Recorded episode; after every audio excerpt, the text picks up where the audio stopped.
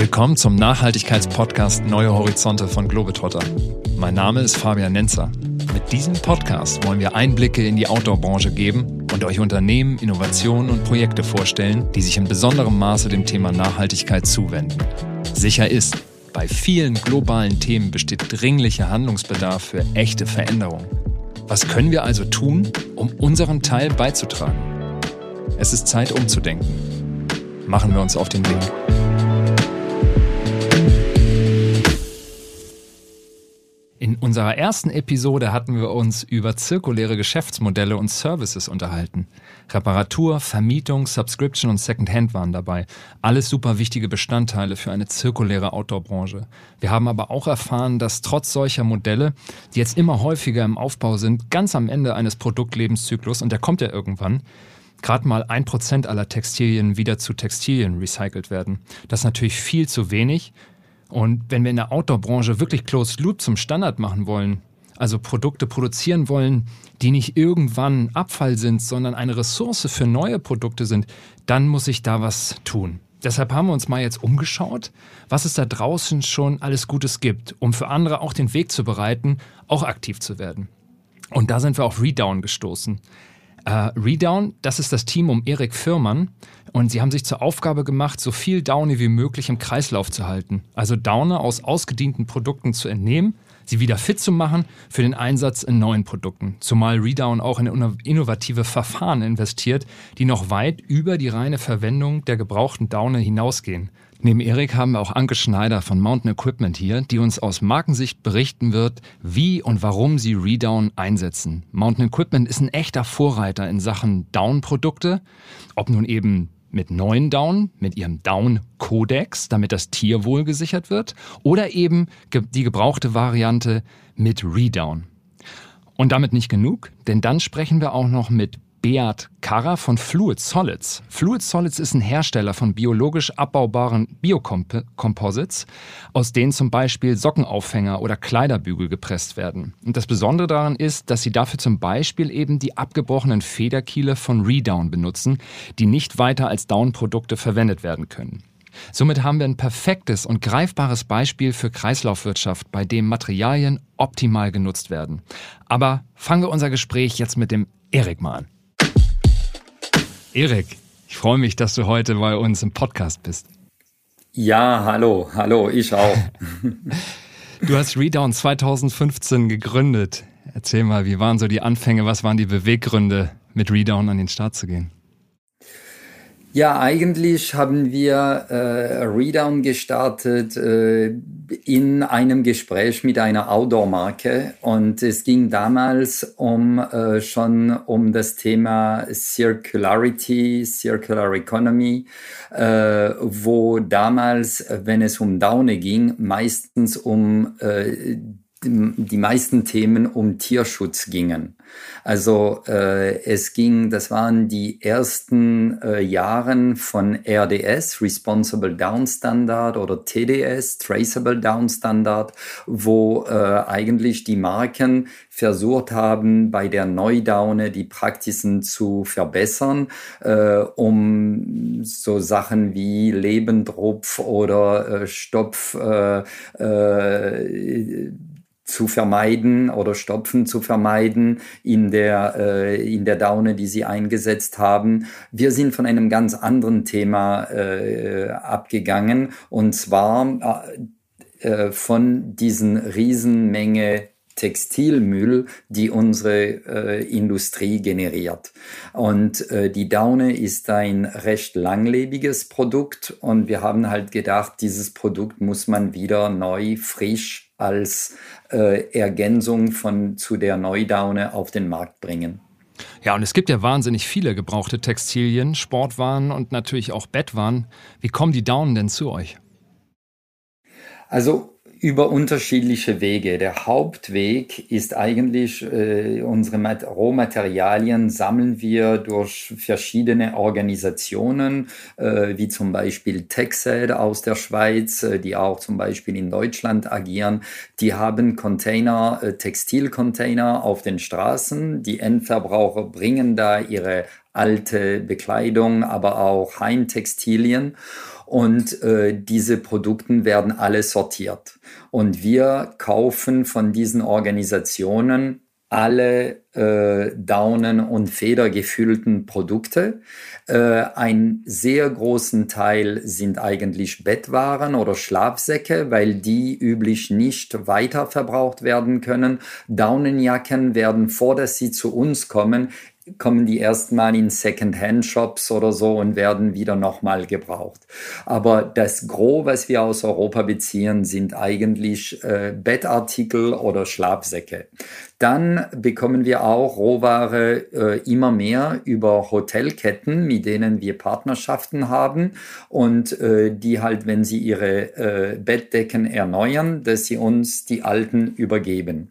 Und dann gibt es auch so Sonderaktionen, die wir immer mehr pushen eigentlich mit Marken, die äh, Daunen-Recycling-Kampagne organisieren. Im Klartext äh, können dann die Endverbraucher ihre alten Daunenprodukte von der Marke oder auch allgemeine Daunenprodukte in die Shops von den Marken, von der Marke zurückbringen. Und äh, wir nehmen diese Artikel zurück und recyceln sie. Das sind eigentlich die, die drei Hauptwege, die wir zurzeit haben. Was passiert, wenn die Daune bei euch eintrifft? Also es sind, äh, wie man sich vorstellen kann, sehr unterschiedliche Qualitäten in unserer Rohware. Also von ganz alten Kissen, in denen du dann nur noch alte Feder, die kaum zu gebrauchen sind, drin ist, bis zu sehr schöne Daunendecken mit hochwertiger Daune. Also das erste, was wir machen, ist eine Sortierung von diesen Produkten. Wir trennen nicht alles auf, dass wir es nachher wieder äh, äh, äh, trennen müssen in Maschinen. Wir separieren zuerst äh, die äh, Qualitäten und nehmen die Daune und Feder aus den Hüllen. Dann wird die, das Material in Maschinen sortiert, damit der Staub, die äh, gebrochenen Feder und so weiter rauskommen. Und dann wird es natürlich intensiv gewaschen und sterilisiert. Also das ist auch ein sehr wichtiger Punkt, äh, weil natürlich, wenn es um gebrauchte Artikel geht, äh, muss natürlich dem Endverbraucher die Garantie gegeben werden, dass die Ware absolut sauber ist. Genauso wie bei dem ethischen Punkt äh, über Tierschutz, ja. den wir am Anfang besprochen haben. Also äh, das ist genau das Gleiche. Die Branche, die Neudaune-Branche wird besser. Die äh, Marken äh, setzen immer mehr Wert auch auf äh, äh die Chemikalien und nicht nur wie schlecht oder wie schlecht die Chemikalien sein können in dem ersten Leben des Produktes, sondern immer mehr Marken überlegen, wie die Produkte äh, nach dem Leben von dem Endprodukt wieder recycelt werden kann. Und gerade wenn es um Chemikalien geht, passt man immer mehr auf, dass nichts Falsches reinkommt, was eigentlich sich nicht dann recyceln lassen ja, würde. Ganz wichtiger Punkt. Ich glaube, da sind ja auch wirklich immer mehr Designer äh, für sensibilisiert, dass wirklich das, was sie im, im Designprozess am Anfang äh, der Produktgestaltung reingeben und dann in der Produktion, dass das maßgebliche Auswirkungen darauf hat, wie das Produkt am Ende äh, dann auch wieder in einen biologischen oder einen technischen äh, Kreislauf auch wieder reingehen kann. Ne?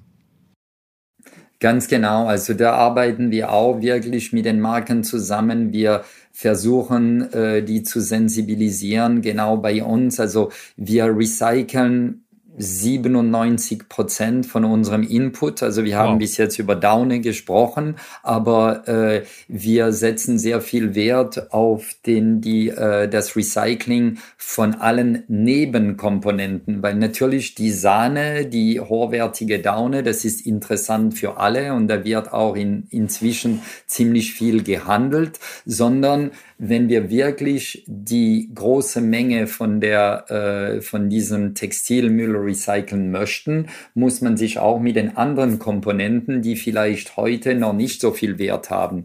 30 Prozent unseres Inputs sind Textilien, also die Hüllen von den Kissen, von den Decken.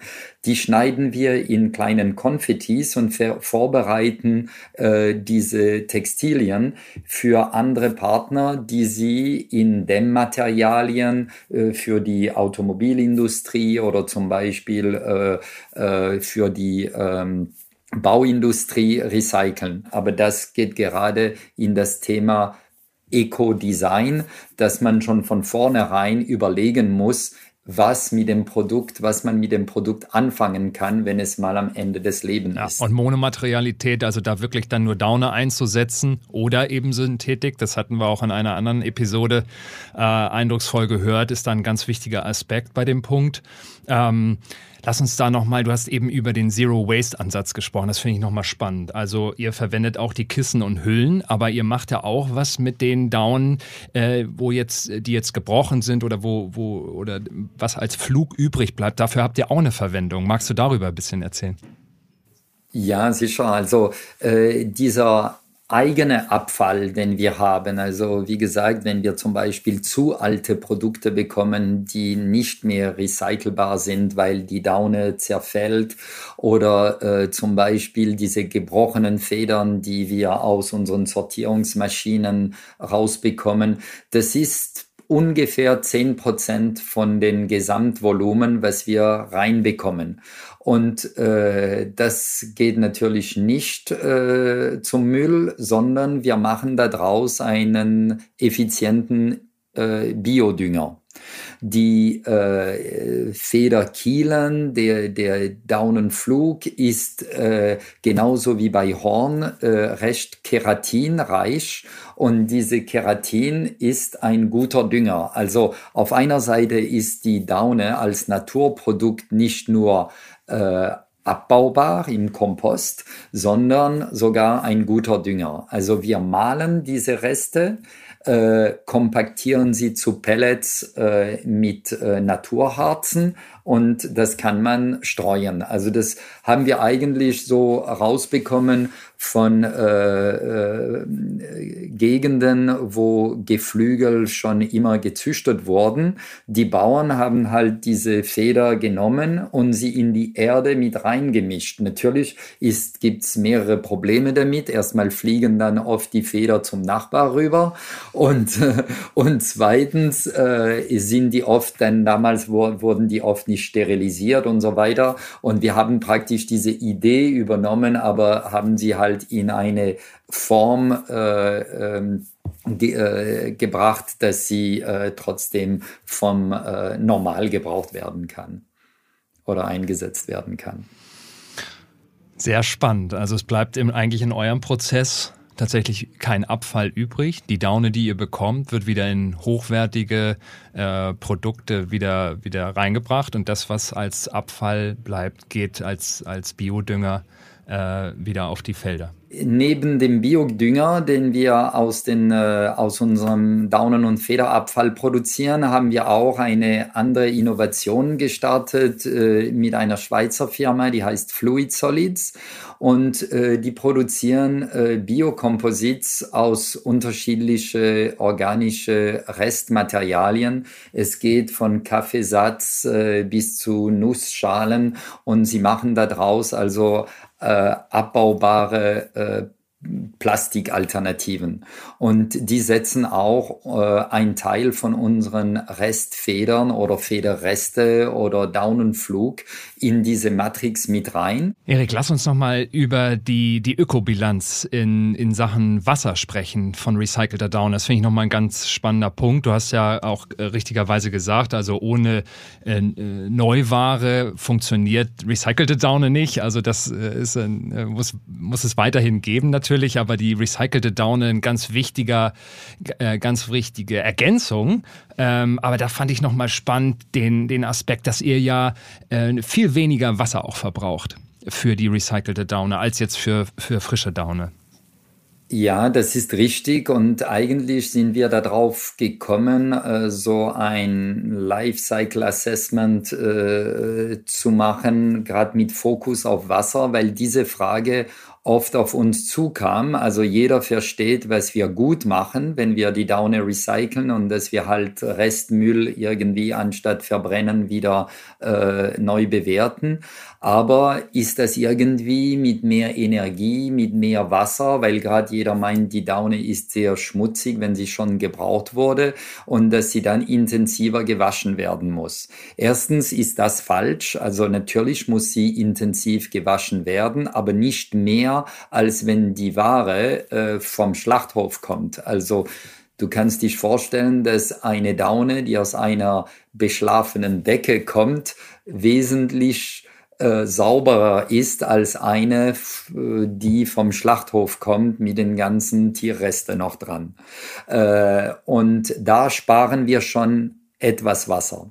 Aber der Großteil von unserer Einsparung, wenn wir den ganzen Lebenszyklus anschauen von der Daune, ist natürlich das viele Wasser, was äh, für die Tierzucht und für die Schlachthäuser äh, äh, gebraucht wird. Bei uns direkt in der Produktion sparen wir auch Wasser ein, weil wir in Ungarn auf einer Warmwasserquelle sitzen. Und genauso, da kommt unser Wasser raus mit 35, 36 Grad, also Thermalwasser praktisch. Und äh, da sparen wir natürlich Wasser im Vergleich zu äh, zu Kaltwasser. Wenn wir mit kaltem Wasser waschen würden, genauso wie bei Textilien, erreicht man bessere äh, Waschqualität, wenn man mit warmem Wasser wäscht, als mit kaltem Wasser. Also das sind so die verschiedenen Faktoren, warum wir Wasser sparen bei Redown und äh, die, der Vergleich mit einer ähnlichen Qualität Neudaune hat bewiesen, dass wir bis zu 75 Prozent weniger Wasser verbrauchen für unsere recycelte Daune. Oh, das ist eine ganze Menge. Und ein weiterer, weiterer Pluspunkt, recycelte Daune zu verwenden. Ich war am Anfang des Gesprächs schon begeistert, Erik, aber ich werde hier immer mehr zum Fan von Redown. Ähm, Danke. Echt, echt toll, was ihr da alles unternehmt. Wie ist denn das jetzt für den, für den Kunden? Äh, woran kann ich recycelte Daune erkennen? Wenn ich jetzt sage, das, äh, das möchte ich unterstützen, möchte auch äh, Produkte mit recycelter Daune kaufen. Ähm, als Endverbraucher ist es recht schwierig, einen Unterschied äh, zu merken zwischen Neudaune und äh, recycelte Daune, weil wir uns gerade einsetzen, dass die Daune genauso gut ist, wenn sie recycelt ist, als Neudaune. Das heißt, dass wenn du eine äh, Daune mit 80% Daune, 20% Federn und 650 Kubik-Inch Füllkraft bei uns kaufst, hast du die genau gleiche äh, Thermowerte als bei einer Neudaune mit den gleichen Parametern und die ist genauso gleich langlebig. Deshalb kann man auf einen ersten Blick gar nicht die Daunenjacke erkennen, die Redown drin hat, als eine, die Neudaune drin hat. Das geht dann nur über Kommunikation von den Marken, die das den Endverbraucher richtig mitteilen müssen. Ja, und das ist ja auch gut so. Am Ende des Tages äh, unterscheidet sich die Qualität nicht. Das spricht ja erstmal für, für, für recycelte Daune. Ähm, aber sie kommt eben mit einem geringeren ökologischen Fußabdruck. Und das ist ja ein riesen, riesen Plus. Ähm, und wie du sagst, Kommunikation spielt da eine Riesenrolle. Welche Marken sind denn da schon sehr aktiv? Und äh, zeichnen das auch entsprechend aus, dass man ähm, ja, den Kunden da auch eine Möglichkeit gibt, diese, diese Produkte äh, zu kaufen. Also die, äh, wie du sagst, äh, es geht wirklich um die Kommunikation von den Marken und da, wir, da wir wirklich einen Vorteil haben, dass das Produkt ist nachhaltiger, aber hat genauso gleiche, die gleichen Werte oder die gleiche Funktion wie die Neuware, kommunizieren auch die Marken sehr gerne drüber. drüber. Und äh, äh, alle Marken, äh, die äh, recycelte Daune einsetzen, äh, kommunizieren es auch richtig mit den Vorteilen und, äh, und so weiter. Das Gute ist, dass sich das Thema Redown wirklich verbreitet über alle Marktsegmente. Und das ist, wir möchten es nicht wirklich nur entweder für ganz exklusiv oder für einen ganz speziellen Bereich behalten. Äh, wir denken, dass es wirklich breit eingesetzt werden kann. Ja, und da war die, die Outdoor-Branche, äh, da war das, wenn ich das verstehe, ja so ein bisschen der Vorreiter, die da früh angefangen haben bei dem Thema. Und wenn das jetzt weitere, äh, wenn sich der Kreis jetzt schließt und, und immer mehr Marken recycelte Daune einsetzen, ist das für äh, den geschlossenen Kreislauf ja eine gute Sache. Sicher, und da hast du recht, die Outdoor-Branche war in dem Bereich wirklich äh, äh, die ersten, die sich für das Thema äh, interessiert haben und ich glaube auch für die Nachhaltigkeitsthemen allgemein sind auch die Outdoor-Marken sehr offen, weil halt ihre Kunden sehr nahe an der Natur sind und äh, die nehmen diese Themen sehr gut an. Erik, ich danke dir ganz herzlich für dieses tolle Gespräch. Äh, ich habe heute viel gelernt. Die Qualität, die Qualität von recycelter Daune ist äh, vergleichbar mit, mit, der, mit der Qualität von äh, neuer Daune, aber sie kommt eben mit einem viel geringeren ökologischen Fußabdruck. Äh, weniger Wasser wird eingesetzt für die, fürs Reinigen und äh, für, genau fürs Reinigen. Und ihr setzt äh, erneuerbare Energien äh, für, die, für, die, für eure Prozesse in zunehmendem Maße ein. Also eine ganze Menge an Vorteilen und ihr schafft es eben auch, äh, sagen wir mal, Abfälle in euren Prozessen dann wieder weiter zu verarbeiten, angefangen von den Hüllen und den Kissen, aber dann eben auch vom Flug, den, der übrig bleibt. Also ähm, ja, zwei Daumen hoch, wie man so schön sagt. Ähm, Erik, vielen, vielen Dank für das Gespräch und ja, ich bedanke mich. Danke für das Interesse und äh, äh, ich freue mich, dass äh, das Thema Redown auch euch gefallen hat. Danke, Erik. So, jetzt haben wir mit Erik über die recycelte Daune von Redown gesprochen und ich bin jetzt super begeistert, dass wir eine Marke eingeladen haben und zwar Mountain Equipment, die die Redown als Material einsetzt. Ich freue mich riesig, dass du bei uns im Podcast bist. Hallo Anke. Hallo Fabian, ich freue mich auch riesig, bei euch zu sein. Schön, dich bei uns zu haben. Ihr seid mit Mountain Equipment ein absoluter Pionier, wenn es um Daune geht. Und deswegen freue ich mich jetzt richtig auf unser Gespräch. Erzähl uns doch zum Einstieg ein bisschen über Mountain Equipment und dich. Okay, ähm, also Mountain Equipment wurde in England gegründet vor 60 Jahren. Das war 1961. Ähm, da gab es den, den Briten Peter Hutchinson, der in einem Hühnerstall tatsächlich angefangen hat, ähm, leichte Daunen-Overalls und Daunenjacken zu nähen und selber zu befüllen. Hintergrund war der, dass ähm, in seinem Freundeskreis, also es gab eine, eine riesen Pulk an, an verrückten englischen Bergsteigern, die damals neue Ziele vor Augen hatten und einfach neue Gipfel, neue Wände ähm, durchsteigen oder besteigen wollten. Bis dahin war das immer ein, ein Riesenaufwand, diese Expeditionen in, in, ins Karakorum, in Himalaya ähm, durchzuführen. Und ähm, diese Engländer hatten eben das Ziel, viel schneller und viel leichter unterwegs zu sein, um einfach ähm, schneller in, in große Höhen zu kommen. Und dazu brauchten sie neue Ausrüstung. Und ähm, das hat der Pete tatsächlich umgesetzt mit, mit einigen dieser, dieser Bergsteiger-Legenden aus England. Ähm, Doug Scott sagt vielleicht einigen was oder Dougal Heston. Ähm, und so hat das alles angefangen schlussendlich sind wir jetzt persönlich auch ziemlich stolz darauf, dass ähm, die, die Gipfelbesteigung von Mount Everest 1978 als Reinhold Messner und der Peter Habeler eben ohne Flaschensauerstoff als, als erste Menschen da oben standen, die hatten tatsächlich auch Mountain Equipment ähm, Daunenanzüge an. Und diese Art der, der Produktentwicklung ähm, setzt sich im Grunde bis heute fort. Also Mountain Equipment sitzt immer noch in England, immer noch in der Nähe von Manchester. Es ist immer noch ein kleines Team. Also wir sind einfach eine kleine Marke. Wir haben in, in England sind es ungefähr 40 Leute, die ähm, die ganzen Produkte entwickeln. In Deutschland, in der deutschen Niederlassung, sind wir mit 20 Leuten am Start.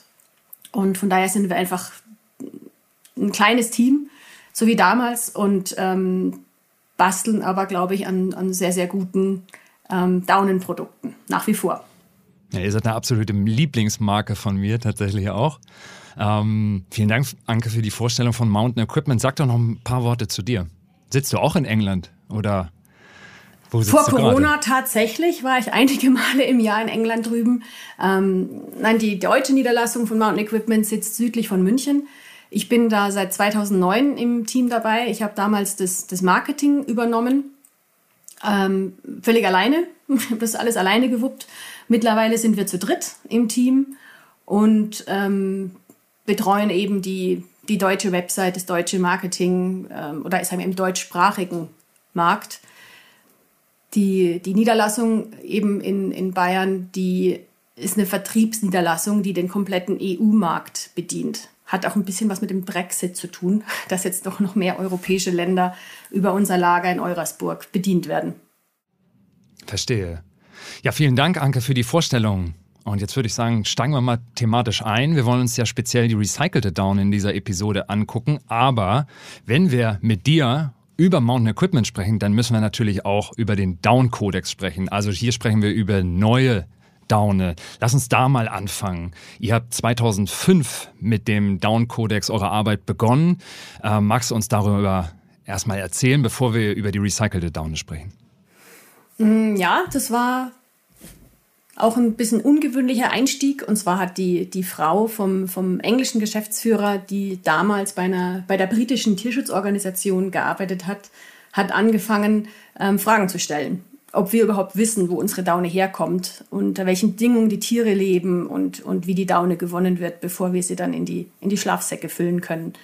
Und schlussendlich wusste das tatsächlich noch niemand zu dieser Zeit, wie die Lieferketten beschaffen sind, ähm, unter welchen Bedingungen wirklich die Tiere leben ähm, wo die Daune herkommt, das war alles noch völlig, völlig unbekannt. Das wusste keiner in der Branche.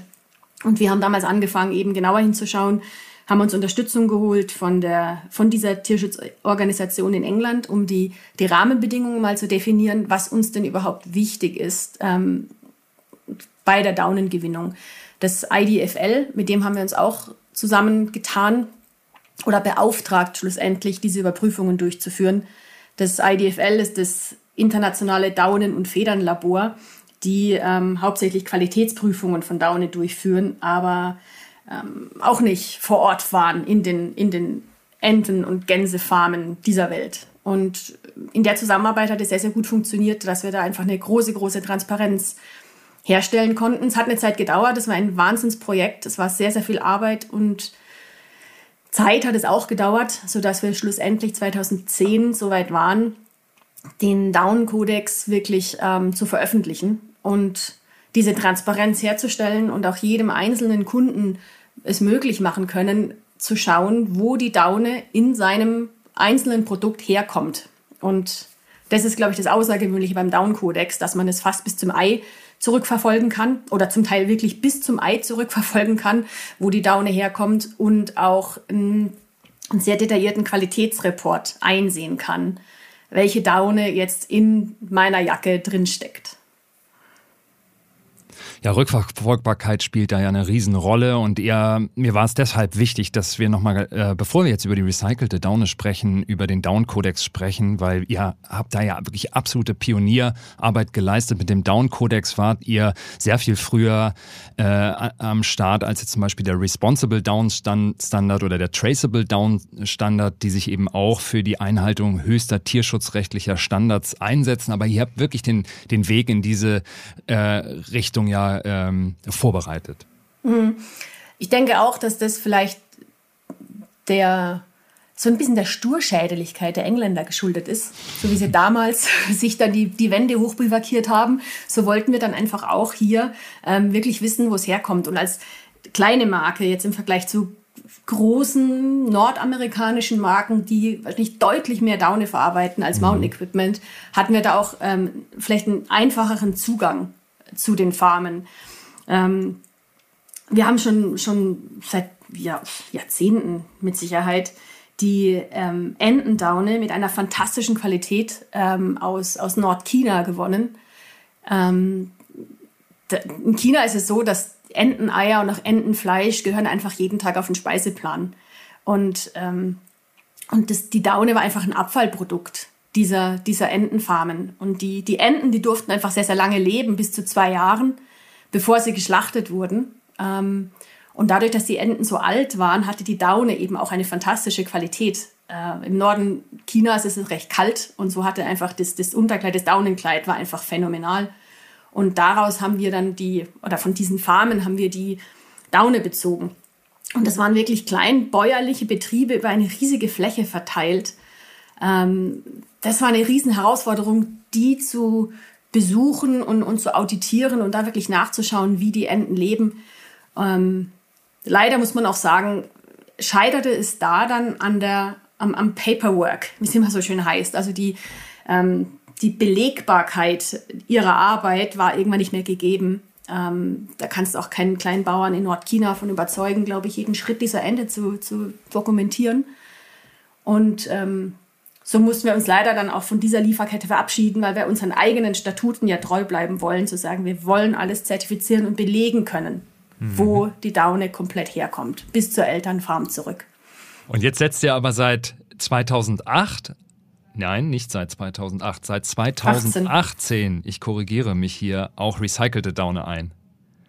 Und das da steht nicht der Tierschutz im Fokus, sondern da steht im Fokus die Circular Economy, also wirklich äh, die Daune im Kreislauf zu halten. Und mittlerweile habt ihr da immerhin schon 10% eurer Down-Produkte sind mit recycelter Daune. Und die kommt von dem Erik Firmann von Redown.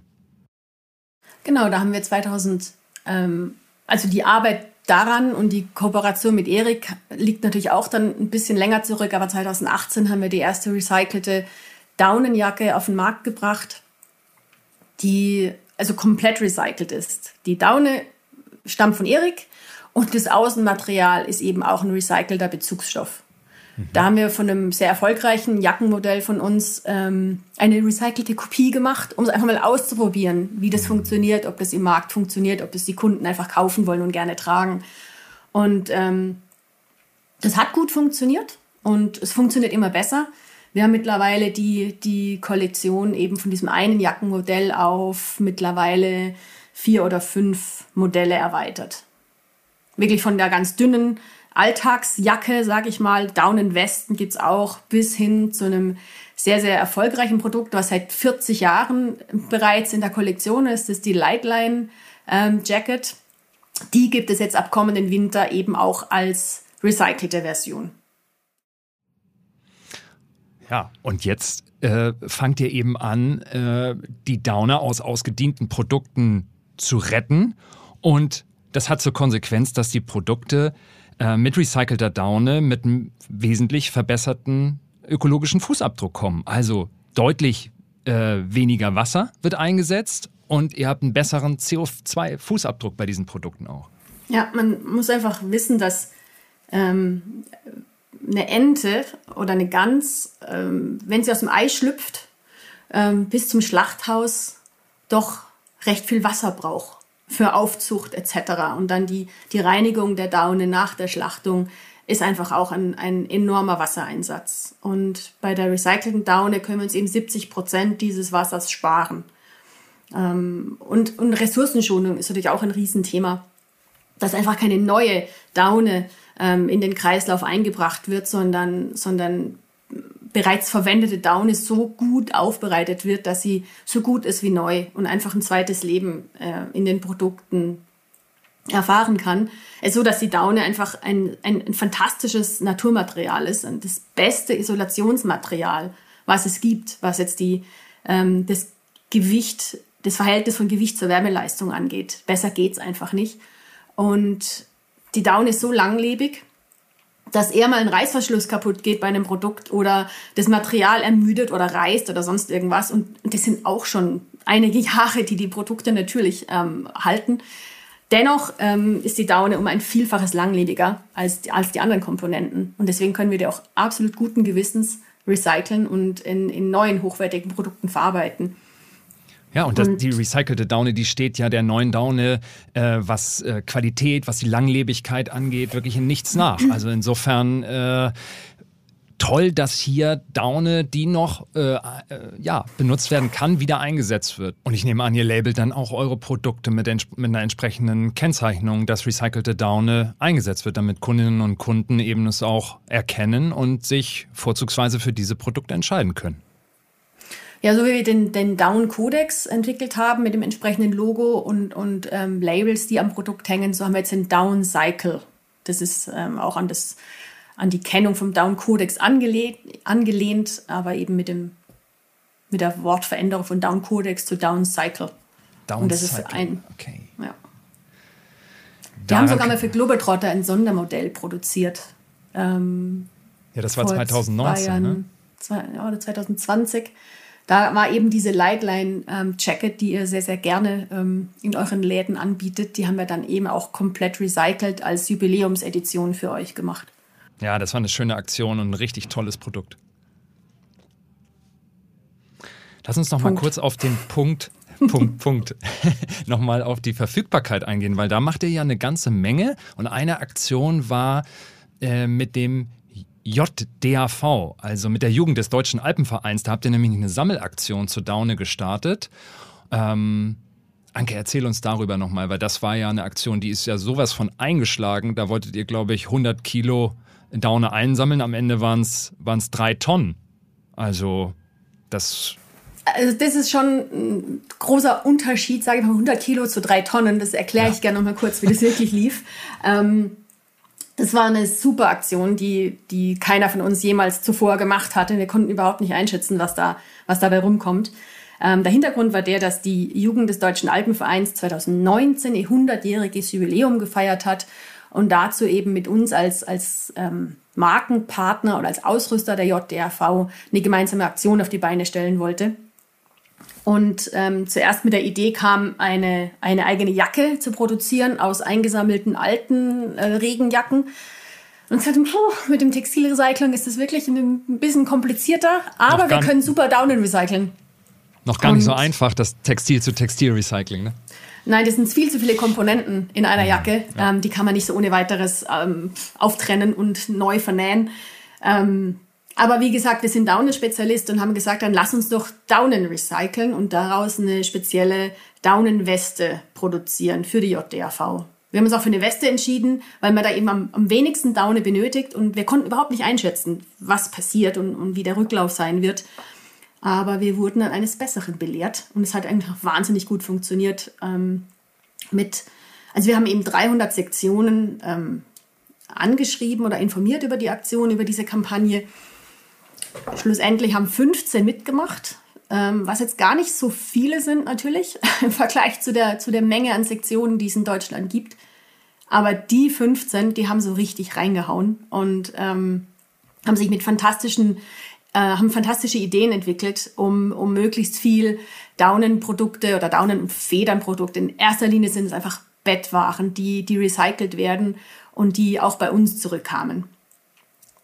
Ähm, Es gab riesen PR-Aktionen, die sie gestartet haben in der lokalen Tagespresse. Ähm, Flyer wurden gedruckt und in jeden Briefkasten geschmissen. Und dann sind die, sind die Jugendlichen rumgefahren und haben mit Fahrradanhängern die, die ähm, aussortierten äh, Kissen und Decken eingesammelt und, und zu uns geschickt.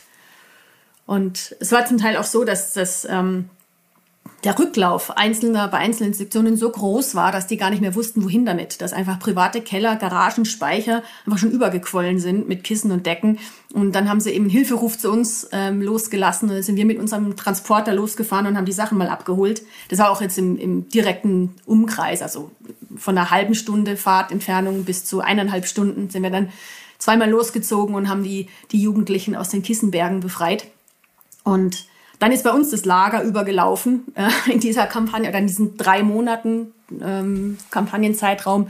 Dann haben wir wiederum einen Hilferuf zum Erik losgelassen, der dann mit einem großen Laster kam, also wirklich großen Laster und ähm, diese vielen Kubikmeter an, an, an Kisten bei uns abgeholt hat. Und so haben wir zwei, zwei Lkw-Lieferungen in die Recyclinganlage geschickt am Ende. Und so kamen wir auf diese drei Tonnen. Und wenn man weiß, wie, wie leicht ein Deckbett ist und wie viel Platz es beansprucht, ein daunengefülltes Deckbett, weiß man, wie viel, oder kann man sich vielleicht vorstellen, wie viel zusammenkommt, wenn wir über drei Tonnen reden. Ah, und mittlerweile trägt die JDAV diese Westen als Teambekleidung. Das heißt, da ist. Also nicht alle, Nicht alle, nein, nicht, vielleicht nicht alle, aber zumindest ist aus, was das finde ich so toll, ist aus dieser Aktion tatsächlich die Daune, die dort gewonnen wurde, ist jetzt mittlerweile eben in den Produkten drin, die ja. ein Teil der JDAV als Teambekleidung trägt. Sehr coole Aktion. Anke, wenn ich jetzt als ähm, Kunde oder Endverbraucher noch ein ausgedientes äh, Produkt bei mir liegen habe, wo Daune drin ist, kann ich das an Mountain Equipment, kann ich das zu euch schicken? Damit das kannst du gerne machen. Ja, also wir haben auch heute noch in unserem Lager eine Ecke reserviert, ähm, wo wir die, die ausgedienten Produkte sammeln so lange, bis wieder ein Hilferuf zum Erik notwendig wird, dass wir es dann bei ihm ähm, in die, zum Recycling geben können. Anke, vielen Dank für dieses ähm, tolle Gespräch. Ähm, ich fand das jetzt spannend nach Erik Firmann, der eben den Prozess beschrieben hat, äh, wie Redown funktioniert. Jetzt mal von der Marke und zwar von einem absoluten Pionier zu hören, wie, wie recycelte Downer eingesetzt wird. Ich fände es auch nochmal spannend, mit dir über den Down-Kodex äh, zu sprechen, mit dem ihr äh, die in der Outdoor-Branche äh, die ersten wart, die den Tierschutz ernst genommen habt und das Thema aufgegriffen habt und euch für die ähm, für den fürs Tierwohl an der Stelle eingesetzt habt. Ich wünsche euch für die Zukunft alles Gute. Ähm, drück euch die Daumen, dass ihr den Anteil an recycelter Daune für eure Produkte auch immer weiter steigern könnt. Und ja, alles Gute und viele Grüße nach München. Vielen, vielen Dank und vielen Dank fürs Gespräch. Ja, Bert, herzlich willkommen bei uns im Neue Horizonte Podcast. Hallo zusammen. Wir haben mit dem Erik von Redown gesprochen, was er alles aus der recycelten Daune macht und wie er sie wieder einsetzt. Und wir haben auch von ihm gehört, was mit dem ganzen Rest passiert, also mit den Hüllen, aber auch was mit den gebrochenen Federkehlen passiert. Die sitzt dann nämlich als Biodünger wieder ein. Aber er liefert die gebrochenen Federkiele auch als äh, Rohstoffeinsatz an Fluid Solids, also an dich. Und äh, das hat mich echt beeindruckt, was der Erik äh, alles macht, dass vor allen Dingen eben dieser Zero Waste Ansatz, den er verfolgt.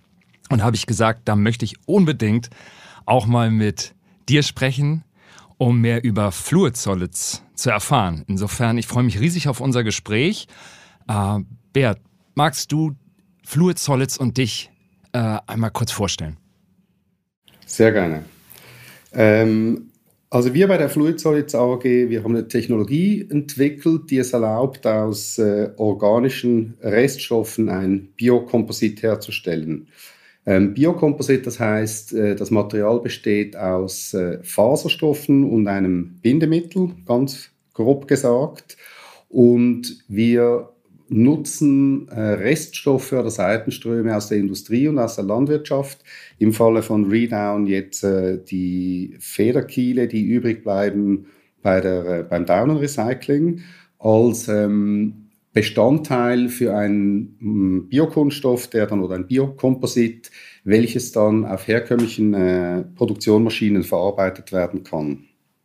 Ähm, man kann sich das eigentlich so vorstellen, dass wir herkömmlichen Kunststoffe substituieren mit einem Material, das zum einen aus äh, Reststoffen gemacht ist und deshalb äh, keine neuen Ressourcen braucht. Das ist der eine Punkt. Und der andere Punkt ist dann wiederum, dass sich das Material am Ende vom Lebenszyklus äh, kompostieren lässt, also hauskompostieren lässt. Und es fällt dann kein, ähm, es werden keine Schadstoffe freigesetzt äh, am Ende des Lebenszyklus. Es ist eigentlich sehr eine radikale Implementierung des, äh, der Circular Economy. Und äh, das Ziel unserer Firma ist wirklich, dass wir mit ähm, verschiedensten Firmen zusammenarbeiten und ihnen helfen, äh, aus ihren Reststoffen einen Wertstoff zu machen. Daher kommt auch unser Claim Waste to Value. Und ihr benutzt diese Federkiele, aber wie ich gehört habe, ihr benutzt zum Beispiel auch Nussschalen. Also was sind alles so Rohstoffe, die ihr ähm, einsetzt? Also welche Reststoffe bekommt ihr von Firmen? Und vielleicht kannst du noch mal ein bisschen detaillierter erzählen, wie sieht dieses Produktionsverfahren aus und welche Produkte erstellt ihr am Ende des Tages? Jawohl.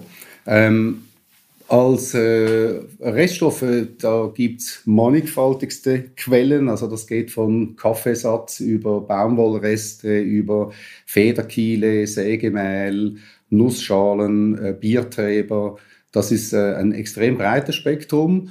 Äh, es sind immer faserhaltige äh, Stoffe, welche dann mit unserem Verfahren, mit dem Bindemittel und dem Additivpaket gemischt werden.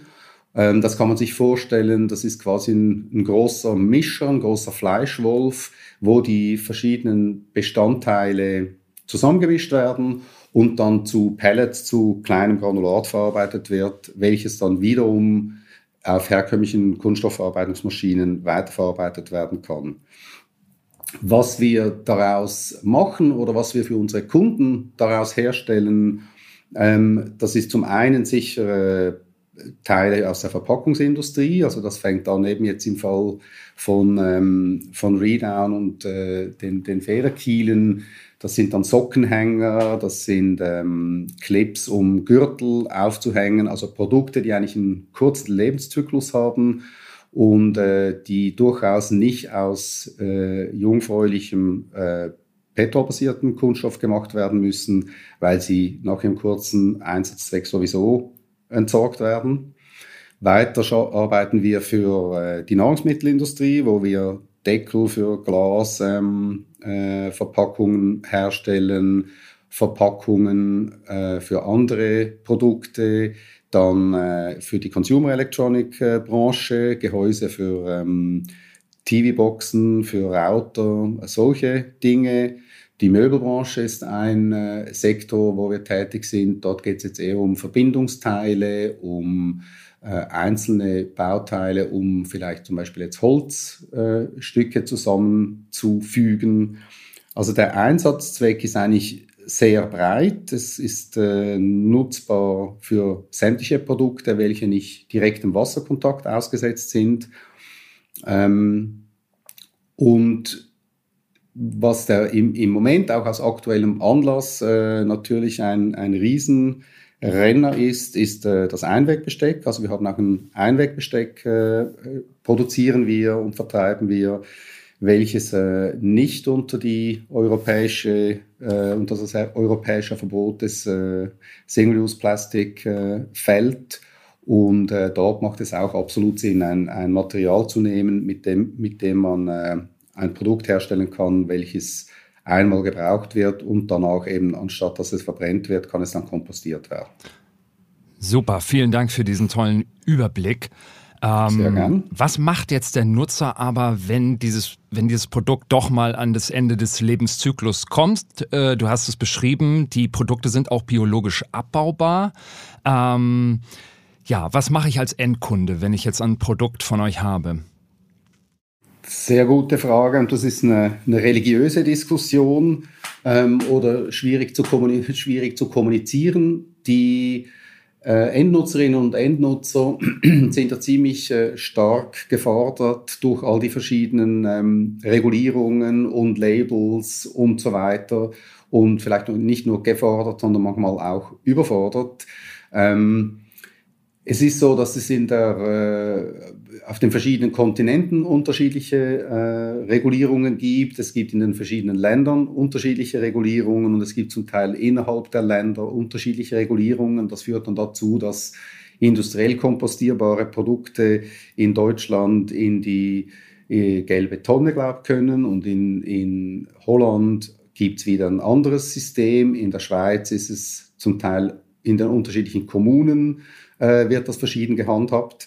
Ähm, unser Ansatz ist, dass wir zum einen sämtliche Zertifizierungen haben von externen Labors, die belegen, dass die Produkte ähm, kompostiert werden können.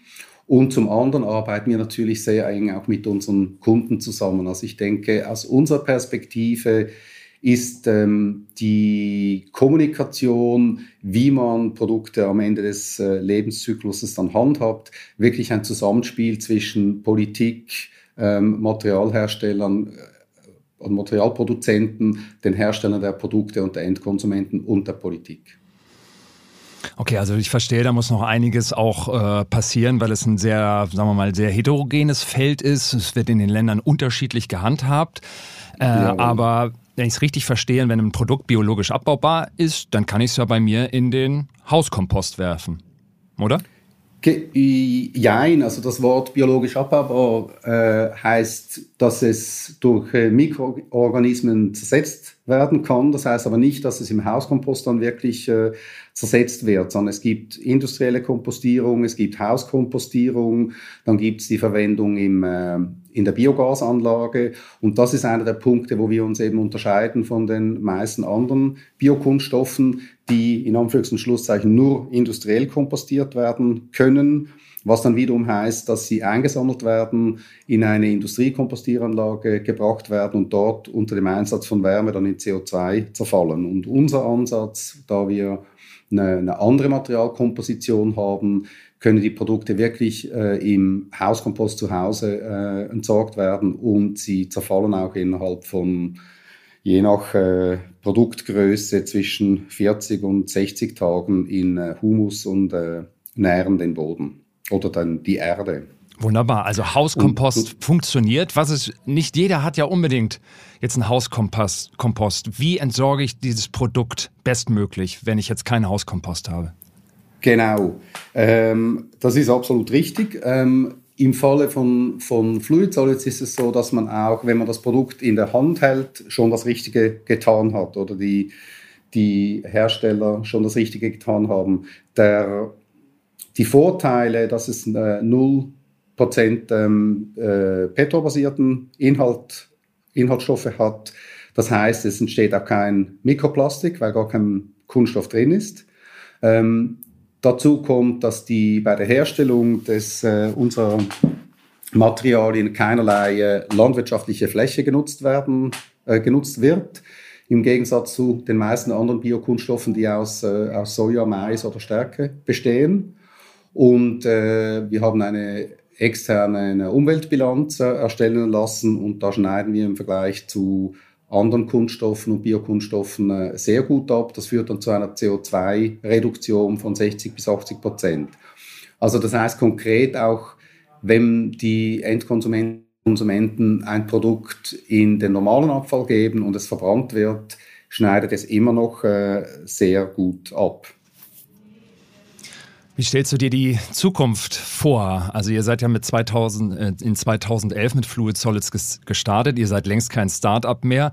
Was muss äh, seitens der Politik passieren, damit ähm, ja, eure Produkte auch ähm, ja, skalierbar werden? Ähm, also das geschieht, ja, also genau, wir sind eigentlich ein, ein Scale-up und äh, das Skalieren, das äh, ist jetzt eigentlich gerade schon ziemlich im Gange.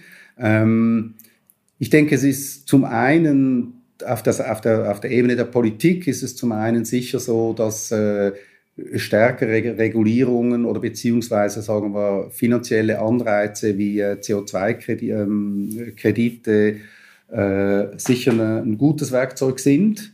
Ähm, und zum anderen denke ich auch, dass wirklich die öffentliche Wahrnehmung ähm, oder die öffentliche Meinung, muss man vielleicht eher sagen, äh, eine große Rolle spielen. Also für große Firmen ist es äh, und auch für kleinere Firmen ist es äh, heute ein Muss, auch äh, wirklich Nachhaltigkeit ernst zu nehmen und nicht nur Greenwashing oder, oder Greenwashing zu betreiben, weil man sonst einfach die Produkte schwerlich verkaufen kann. Und da tut sich schon einiges. Und ich glaube, das Timing ist wirklich sehr gut für Firmen, die da den Kreislauf, die Kreislaufwirtschaft ernst nehmen, ob das jetzt äh, eben beim Recycling von Daunen ist oder ob es bei äh, Einwegbesteck ist, so wie wir das aus Reststoffen machen.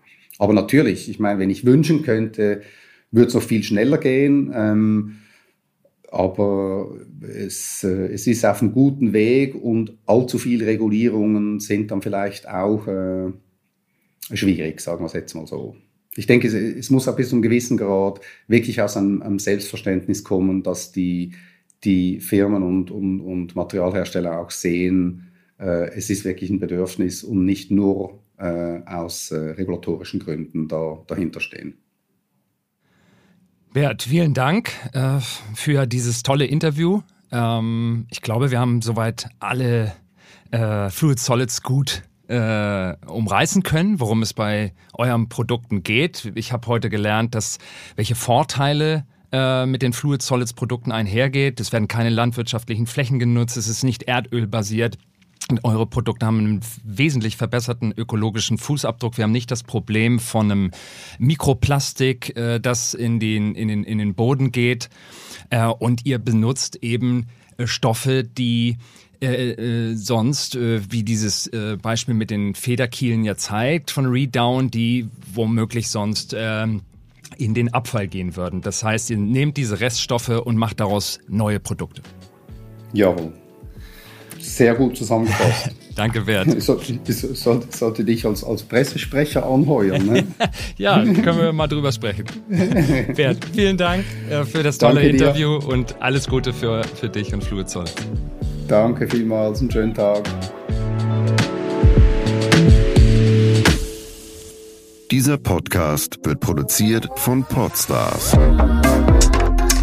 bei OMR.